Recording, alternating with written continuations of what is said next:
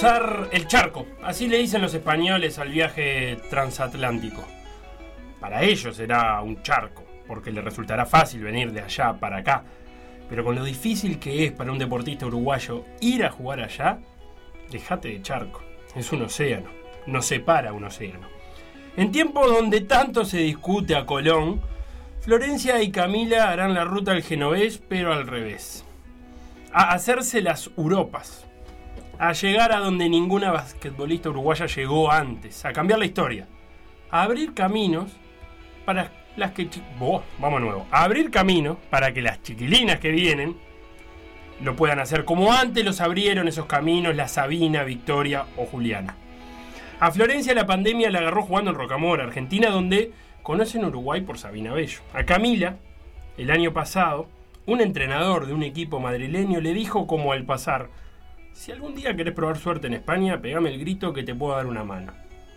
Ese vuelo de vuelta a Uruguay debe haber sido de analizar pros y contras mientras elegía pasta o pollo o miraba la película de los Minions en la pantalla del asiento de adelante. Camila fue, desandó el camino de ese abuelo Kirchenbaum que alguna vez vino desde Polonia, jugó y jugó de verdad. La pandemia le retrasó la vuelta a España para cambiar de cuadro. Y ahora en la valija, además de lo típico, también se lleva a Florencia. Ambas nacieron en 2002, año en que desde la ventana de cualquier avión una despedida no es una canción, decía la falta. Años en que se iba a España sin invitación y sin alternativas. El destino quiso que ellas dos, nacidas en plena crisis, vayan a España con todas las alternativas del mundo a sus pies, o en sus manos si de básquetbol hablamos.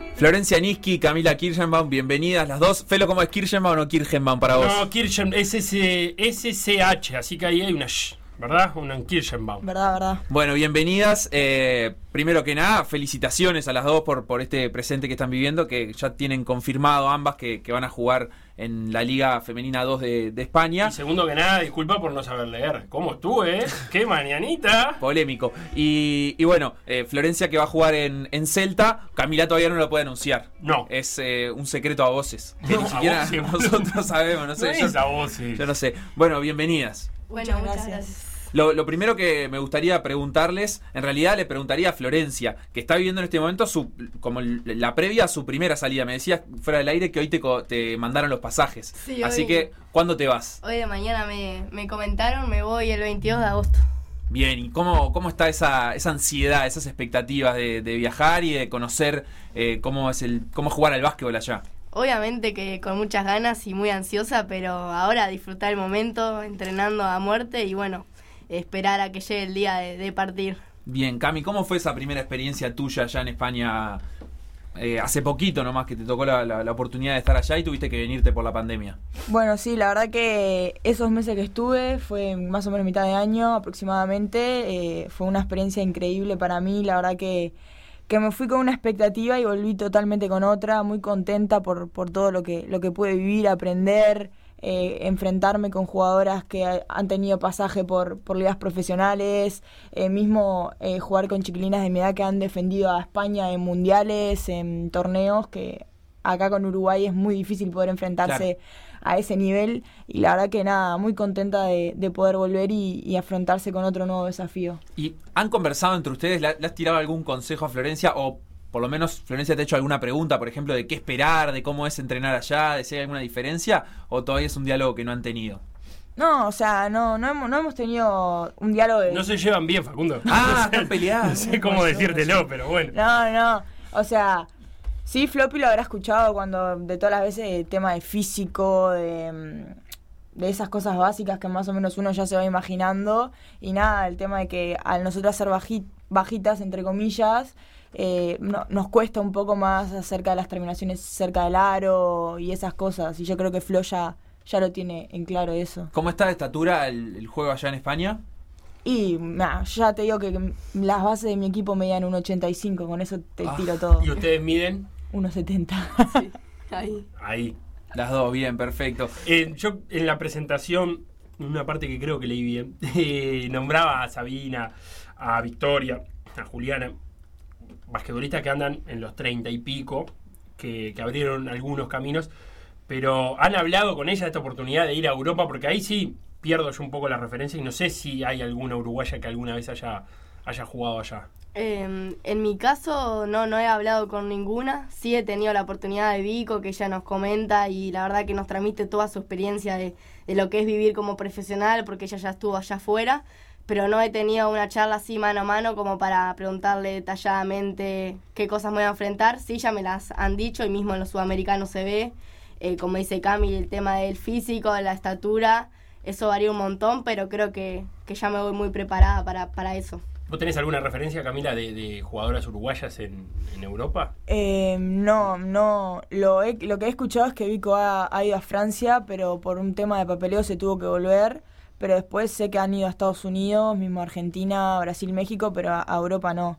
O sea, digamos que con Floppy estamos como abriendo ese, ese camino. Ustedes en febrero estuvieron en, en el campus de la NBA Sin Fronteras, eh, en Chicago, en- como en el contexto del All-Star Game de la NBA eh, masculina.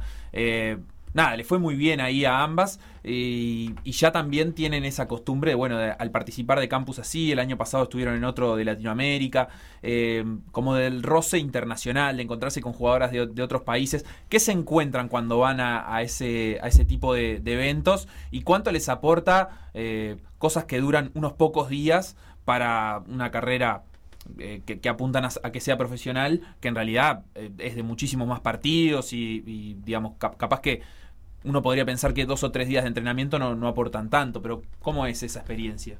Sí, o sea, la experiencia en sí es, es espectacular, ¿no? O sea, poder ir a, a compartir, a, vivir como una, como una profesional, digamos, como un jugador NBA, porque te tratan como un jugador NBA, ya con la comida, la ropa, el transporte, cómo te tratan, eh, la disciplina. eh, poder compartir esos momentos con jugadores de todas partes del mundo, como, como decíamos, es muy enriquecedor para, para nosotras poder vivir, vivir eso. Y con el tema de, mm, sí, de que son pocos días, eh, no da para mucho, por eso no se, no se o sea, no se interioriza, eh, digamos, en varios conceptos, sino que es algo como más global que en teoría ya lo deberíamos saber para luego poder aplicarlo en los partidos, que ahí es donde, donde está la gracia del campus. Claro, que hay un nivel muy alto ahí. Sí, sí. Eh, bueno, en el último campus yo nunca me había enfrentado contra chicas de África ni de Europa mismo.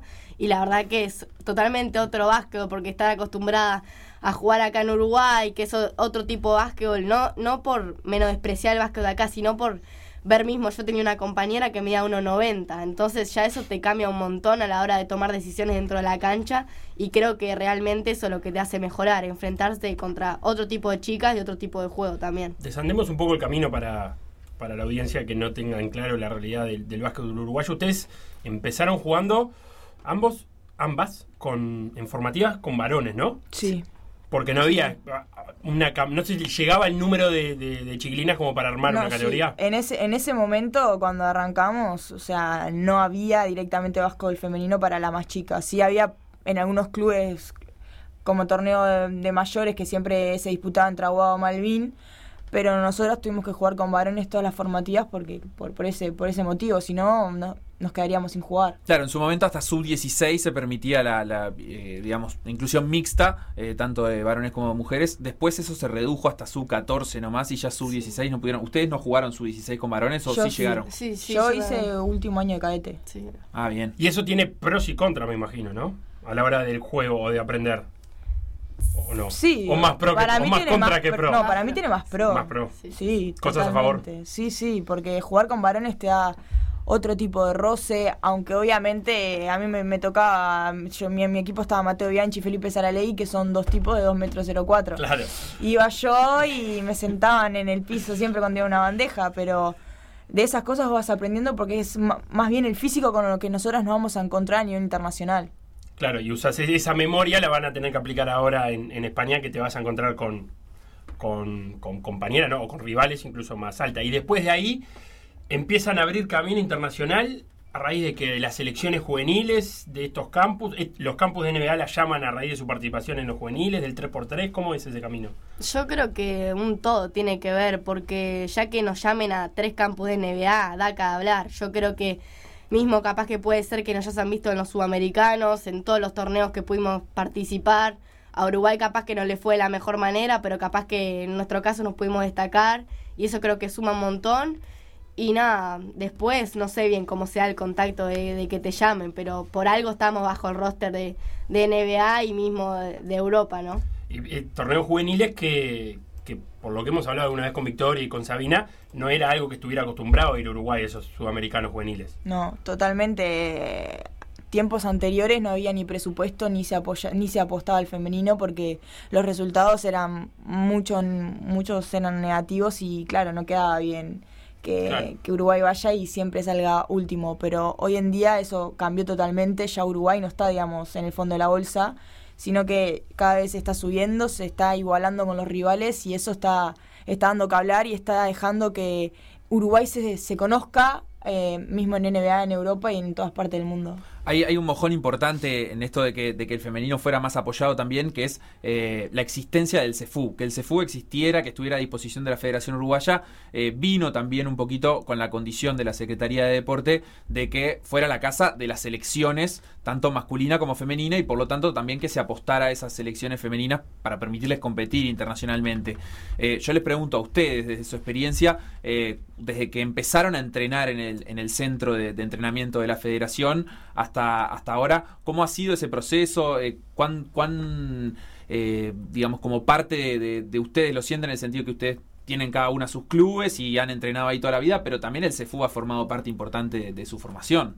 Sí, claro, como vos decís, creo que últimamente la federación está apoyando un montón, se está yendo a todos los torneos juveniles femeninos y eso está muy bueno para el crecimiento y el CEFU desde que se inauguró, que fuimos la primera generación que lo pisamos creo, si no me recuerdo mal, es una gran familia porque realmente vos vas ahí, te sentís, te conoces con todo el mundo, todo el mundo te apoya, mismo en el vestuario, en la cancha, creo que, que el es de gran importancia y eso ayuda un montón para que todas las chiquitas que empiecen a jugar al básquetbol ya, ya tengan contacto con ver lo que es ser profesional, digamos, mismo ponerse la camiseta de Uruguay. Creo que todo tiene que ver y, el tener un lugar de pertenencia es algo muy importante para, para el básquet femenino.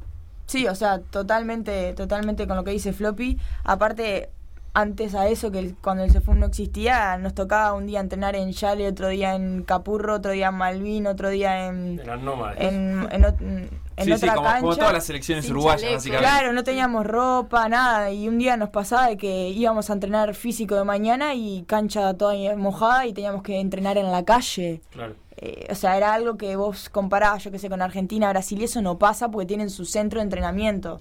Entonces, a partir de que se formó el CEFU, fue como que el entrenamiento fue como más disciplinado, más profesional, eh, nos hizo unir mucho más y yo creo que eso se vio en los torneos que, que hemos ¿Y ustedes están viendo más chiquilinas en la vuelta del básquetbol que cuando ustedes arrancaron? Sí, yo veo muchísimas más. Ya hay formativas de todas las categorías prácticamente. Y muchas del interior también, muchísimas. Que ahí es un debe en general del básquetbol, ¿no? Esa integración con el interior. Y la miro Facundo. La integración sí, pero por ejemplo en Soriano hay una liga de básquetbol fuertísima, o sea, con formativa de primerísimo nivel, que de jugadores que después vienen a jugar a Montevideo, la Liga Uruguaya, o, que integran las, las, selecciones. O sea, eso ya tampoco es, es nada, nada raro ni poco común. ¿Qué, mm, qué lugar deportivo le, otorgarían a ustedes en este momento a la selección uruguaya femenina? Tanto a, nivel de mayores como a nivel de juveniles. Digamos, ¿cuáles son los objetivos que persigue Uruguay cuando va a competir a un sudamericano? Anteriormente, no hace tantos años, objetivo era ganar un partido. Eh, ¿Cómo estamos con respecto a eso? Em, bueno, la última vez, en el último sudamericano, pudimos ganar tres partidos seguidos. Creo que eso da que hablar un montón. Y creo que con las expectativas que se va ahora y principalmente es primero ir partido a partido y después, ¿por qué no pensar en una clasificación, un premundial, subirse a un podio? Eso cuesta más, va a ser un poco más difícil, pero hay que tener esa mentalidad ganadora, porque si no, no puedes ir a competir, porque si vas pensando, voy a competir porque voy a competir, no tiene sentido. Creo que vos tenés que ir a un sudamericano a dar lo mejor y tratar de posicionar a Uruguay de la mejor manera que se pueda. Claro, capaz que hay jugadoras que, que ya no pueden, digamos, ver a tan largo plazo, porque no sé, pienso en Florencia Soma o bueno, o Victoria, que ahora es eh, entrenadora también. Eh, nada, como que si, si, siguieran jugando no, no van a llegar a, a ver los frutos dentro de 10 años. Ustedes, eh, capaz que dentro de 10 años, ojalá sigan jugando al básquetbol. ¿A dónde Van a piensan tener que... 27. Sí, y capaz que más. Ah. Eh, ¿Hasta dónde No, piensan que, que que se podría llegar como, como selección uruguaya? Eh, digo, ¿se, se puede llegar a, a pensar que Uruguay clasifique a un mundial o ya es un objetivo demasiado ambicioso? ¿O unos Juegos Panamericanos por lo menos? Eh, Sí, ¿Torneos sí. de ese estilo? Mira, yo creo que, que no es nada ambicioso. Yo creo que, que se perfectamente se puede pensar eso. Nosotras el año pasado íbamos, no te miento, pensando que íbamos a clasificar al premundial, que íbamos a estar en el podio. Y fuimos muy convencidas de eso. Y claro, fue un golpe bajísimo el no poder lograrlo. Pero ya que una selección juvenil se empieza a proponer eso, años que los años siguientes, o sea, la vara va a estar más arriba y obviamente que en un futuro esta generación 2002 que no pudo clasificar en este premundial, más generaciones anteriores van a pensar en esa clasificación a un panamericano, a un juego olímpico, a un mundial. Obviamente que eso eso está en pie siempre. Y esa idea viene alguien y, digamos, la incorpora, no sé, viene Gallego Álvarez o viene Victoria y les dice, eh, bueno, ahora el objetivo es clasificar un mundial, o, ya viene como que nace de ustedes, bueno, ¿a qué torneo vamos a ir? Perfecto, al sudamericano. ¿En qué posición hay que salir para clasificar a un premundial? ¿Es, es como algo que nace o es algo que también eh, se recibe en la formación? Bueno, creo que ahora últimamente también nace un poco de las jugadoras, ¿no? De tener esa ambición de ir a ganar y ser mejor y, y ver, estar en una posición de sentirte, ¡buah! Estamos cada vez más cerca. Pero sí también tiene que ver mucho de los entrenadores que están todo el tiempo encima de vos, preocupándose, eh, viendo partidos de, otro, de otras selecciones, están todo el tiempo en, en- en contacto. Entonces creo que eso también es muy importante. Pero creo que es una gran parte de las dos, tanto de las jugadoras como el cuerpo técnico. Sí, obvio, el, el cuerpo técnico lo que te hace es te muestra, te muestra videos, te, te incentiva y te dice, pa, mirá, no estamos tan lejos, mirá que ustedes le pueden ganar a esta selección. Entonces ahí ya las jugadoras nos empezamos a hablar, nos El empezamos tema de convencerse. a manijear, digamos, y nada, decimos, está, este es nuestro sudamericano, no estamos tan mal. Mismo cuando hicimos la gira por Argentina, jugamos con equipos que habían jugadoras de selección y, y ganamos todos los partidos. Mismo le ganamos a la selección de Chile cuando fuimos al torneo de brisas. O sea, son esas cosas que se van dando que a poquito le van dando confianza al equipo. A mí me gustaría que ustedes se definan la una a la otra. Eh, Opa. no que me digan, no, es muy buena. Bueno, psicólogo sí, ya, deportivo. ya- no, no, psicólogo, no. Ah, no, es una- quiero, sa- quiero el saber. psicólogo quiero- deportivo hace mucho eso. ¿Ustedes han trabajado con psicólogo deportivo? Sí. ¿Y no hace a veces eso de, de definir a tu compañera Sí, o que te algo? ponen una hojita en blanco, escribir y pasarla. Claro. Pero yo, típica. yo quiero conocer qué tipo de jugadoras son, ¿no? Si, si para algún oyente que nunca las vio jugar, por ejemplo, bueno, que Florencia me diga qué tipo de jugadora es Camila. ¿Cómo, cómo la describirías? Eh, bueno, una jugadora con muy buen tiro de tres puntos. No la dejé sola porque. Eh, bueno, una defensa también, tiene una defensa muy intensa y creo que es muy completa. O sea, como te digo, no, no la dejé sola porque va, ella va y mismo en el ataque, jugadora veloz, rápida. Y creo que algo muy bueno que tiene Cami siempre que destaca a todo el mundo es que ella siempre va y nunca se da por vencida. A veces creo que, que a muchas jugadoras vamos, tiramos una y ya ponemos cara, volvemos así bajoneada y ya no, va, va, va, hasta, hasta que no la mete, ella sigue y creo que eso es, es de gran valor, ¿no? Bueno, gracias, Floppy. Y ahora te toca. Bueno, ahora me toca a mí, no, la verdad que, que también que Floppy es una gran jugadora, muy rápida, inteligente dentro de la cancha, es, es muy buena base, sabe conducir muy bien al equipo, tiene buena lectura, muy buen dominio de balón, hace muy buenas asistencias, me ha tocado jugar con Floppy y, y te da muy buenas asistencias bajo el aro, eh, muy intensa, picante, siempre marcando en primera línea, muy agresiva, es ágil, rápida, también es una jugadora muy completa, muy digamos, no sé la, la palabra, no me sale ahora la palabra, pero intimidadora, es una jugadora Opa, muy, ¿te muy- intimida? intimida a la, a la hora de que es rápida, veloz. Claro, no sabes con qué te va a venir Claro. para Claro, pasar. impredecible. Eso, no me sale. Ah, era impredecible, ¿viste? Ando bien para jugar Pictionary. me fui. Yo, yo, yo me fui. Yo, yo, yo me fui. Yo, yo, yo me fui a ser feliz. Me sacaron clavaron los dientes, escondieron sus sonrisas, se llevaron las rosas, me clavaron las espinas, mis puñales en sus dedos, que antes eran caricias.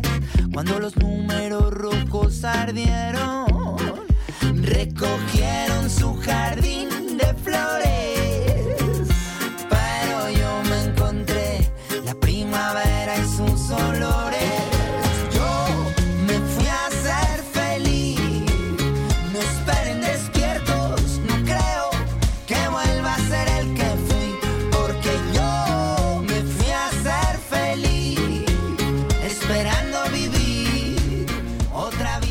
Yo me fui a ser feliz, decía Macaco, que hay que recomendarlo. No es. eh, ustedes son muy chicas, lo que pasa. Tampoco se van a acordar de la cumbia villera aquella de Macaco. Me, me compré una cajita. Sí, no es- sí, pero no es el mismo, el de por Panamericana también.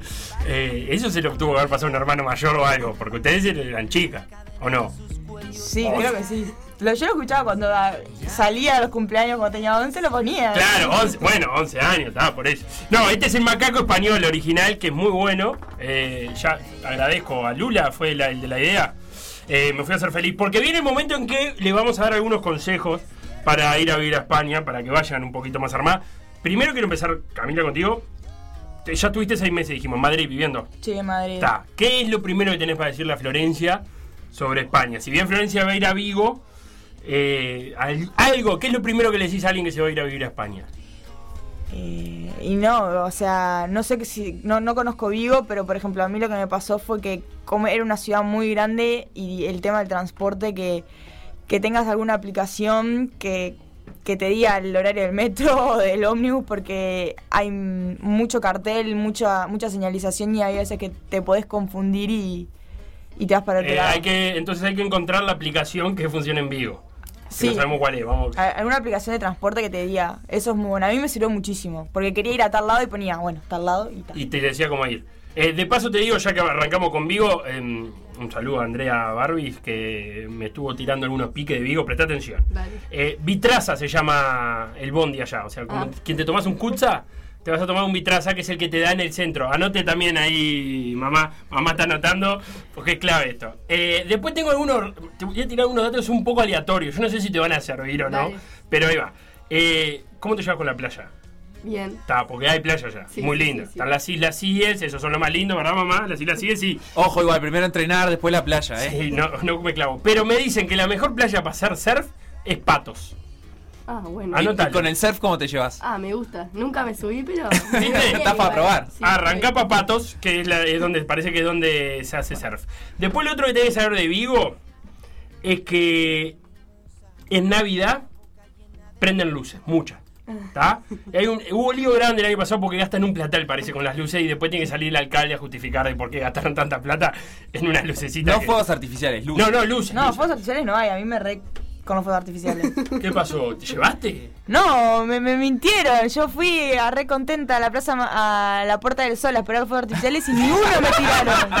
Ni uno. ¡Fuiste engañada! Ni uno. Un- dos horas de cola, muriéndome de frío y ni un ¿Pero fuego qué fue? artificial. ¿Año nuevo? Sí. Noche vieja, como le Sí. dicen. ¿Qué fu- ¿Fuiste con las uvas? Sí. ¿Y? Y, y comí las 12 uvas con los 12 campanazos. ¿Pudiste? Porque te atragantás, es dificilísimo. ¿A todas juntas? No las conté, aparte tenían semillas y las tenía que sacar. ¡No! es porque es dificilísimo. Yo lo he intentado Es dos veces. Pero no sé, es una es que uva ellos- por campanada. Ellos ¿verdad? compran ya las peladas y sin semillas. Yo compré la normal. Hay que- para mí, si querés hacer eso, tenés que tomarla como pastilla. Sí, pero el tiene razón. de coca, una que- uva y la tomás como pastillita, con cada campanada. Sí, pero tenés que ir ya con la uva pronta, porque tiene razón. Porque Igual las venden, las venden en los locales. con- en una bolsita. Sí. Está. Eh, Vigo es muy famosa por sus cuestas, para arriba y para abajo. Es una ciudad que no se puede andar en bici. O sea, o capaz que te quema gamba. Si vas en bici, no vayas en bici a entrenar porque ya fundida el entrenamiento. No levantás las patas después. Eh, los viguenses, o vigueses, digamos, bien, parece que al principio son medio, medio poco amigables. Pero parece que cuando te conocen ahí medio que se abren y son buena gente. Pero al principio Cuesta. cuesta. Te digo porque capaz que no te vas a hacer amigas de entrada, vas a tener que trabajar un poquito. Bueno. Eh, y después está muy orgulloso de un microclima, porque en Galicia llueve todo el tiempo. Sí, es horrible. Pero parece que en Vigo no llueve tanto como en el resto de Galicia. Bien. ¿tá? Otro dato importantísimo: la mejor tortilla de Vigo se come en eh, Carballo. Voy Así que googlealo- googlea Carballo y ahí parece que está eh, la mejor. ¿Algo contigo? Sí, Ahí. esa, esa, así se llama, tortilla contigo. Y lo otro es, eh, en las, las navidades, mamá, ¿dónde las pasa? ¿Acá o allá? Acá vuelve.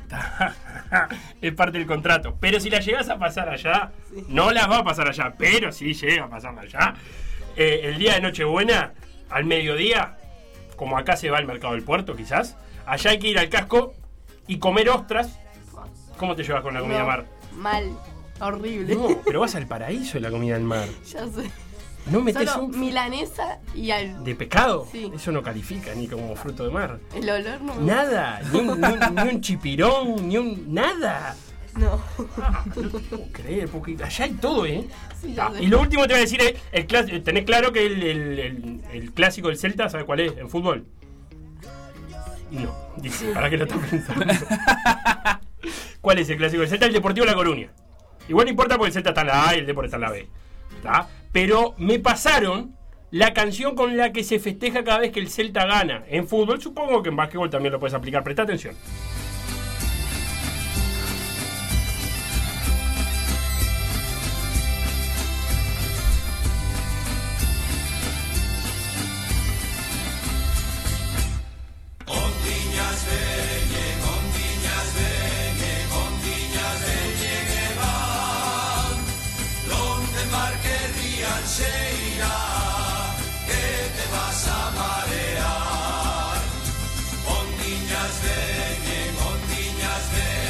Clarísimo, ¿no? Acá nos tira Rodri, ¿Entendiste algo?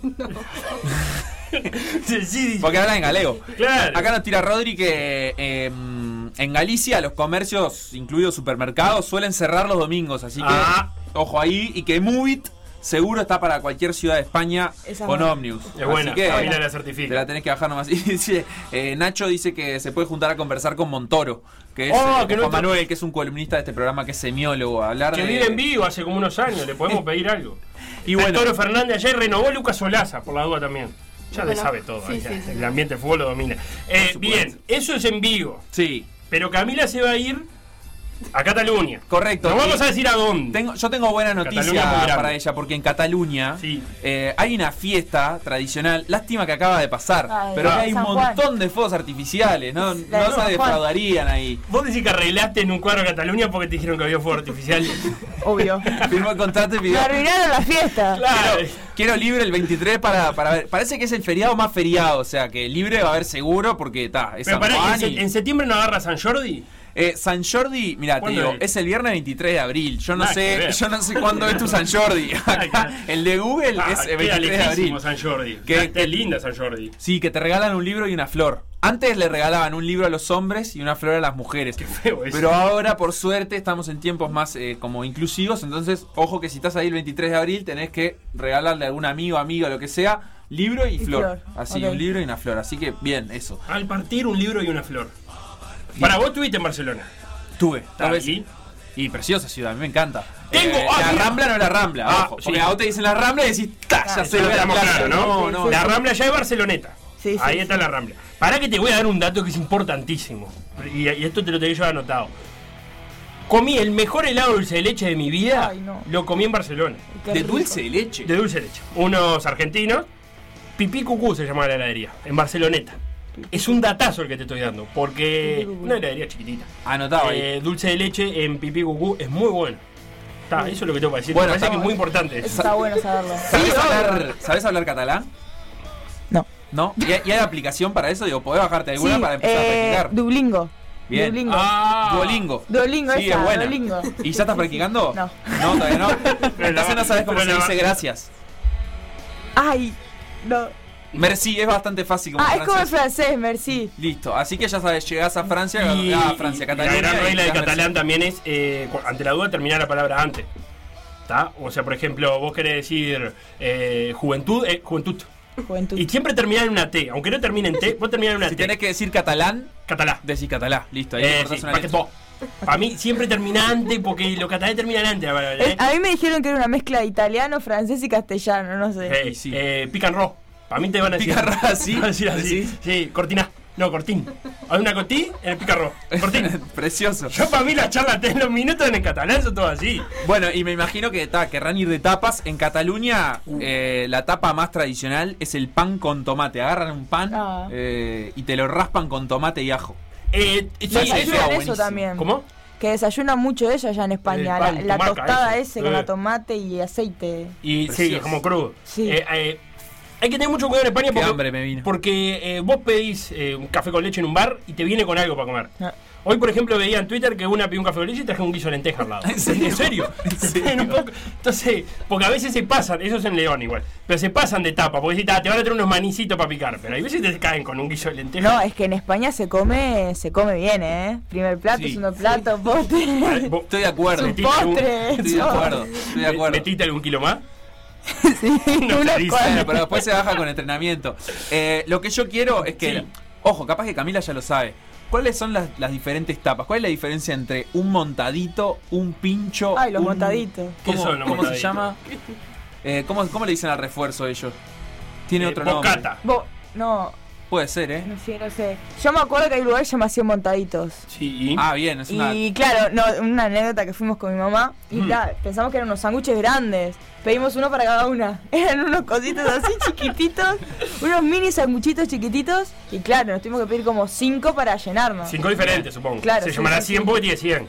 Sí, no sé por qué llaman de- así montaditos. ¿Pero no tiene Perdón. 100? No sé. Debe tener La- 100, 100 tipos de Claro. Sí, es medio famoso. Es sí. como una cadena de tapas. Es bueno. Es famoso ese lugar. No sé si en vivo hay, pero si, si coso anda porque es rico. Y el Bien. Museo del Jamón Crudo. A mí, eso es en Madrid. Fuimos con el ¿Fuiste- gallo. ¿Fueron las dos? Ya El primer se lugar miran. El gallego tenía una gana de ir. Habíamos bajado del avión a las 5 de la mañana y estuvimos hasta las 8 caminando porque no abría. Pará, el gallego es el técnico, vamos a empezar por ahí. Eh, llegan a Madrid a jugar, supongo yo, algún partido. No, estábamos en escala porque nos íbamos a China. Ah, Claro. tiene Ahí va. peor Cuando todavía. fueron a ¿Y- y qué entrenar ten- allá. ¿Cuánto tenían que esperar? ¿Se acuerdan? 12 horas. ¿cuándo? un día era, ¿no? Era un día. La noche. Un día entero. Un día entero. ¿Y no tenían lugar para quedarse? No. Está. Si no, o sea, nos teníamos que quedar en el aeropuerto, pero preferimos salir a recorrer. Obviamente. Tuvieron tres horas hasta que abría el Museo del Jamón. Ni- ah, ¿Pero alguna conocía Madrid ya de antes? No. Sea, lo primero que le llevó el gallego fue el Museo del Jamón. Y comimos un sándwich de jamón crudo y al lado era un croissant. De jamón crudo también. No, croissant. Ah, solo. Solo croissant. Mirá, bien, la experiencia del Museo del Jamón Crudo. Buena, buena la espera. Nos siguen tirando nombres. Pan tumaca eh, es el. El, El pan con tomate. Sí, el pan con tomate, eso. Claro. Y ent- entrepá es el sándwich. En vez de entrepan, entrepá. En catalán, obvio. entrepá.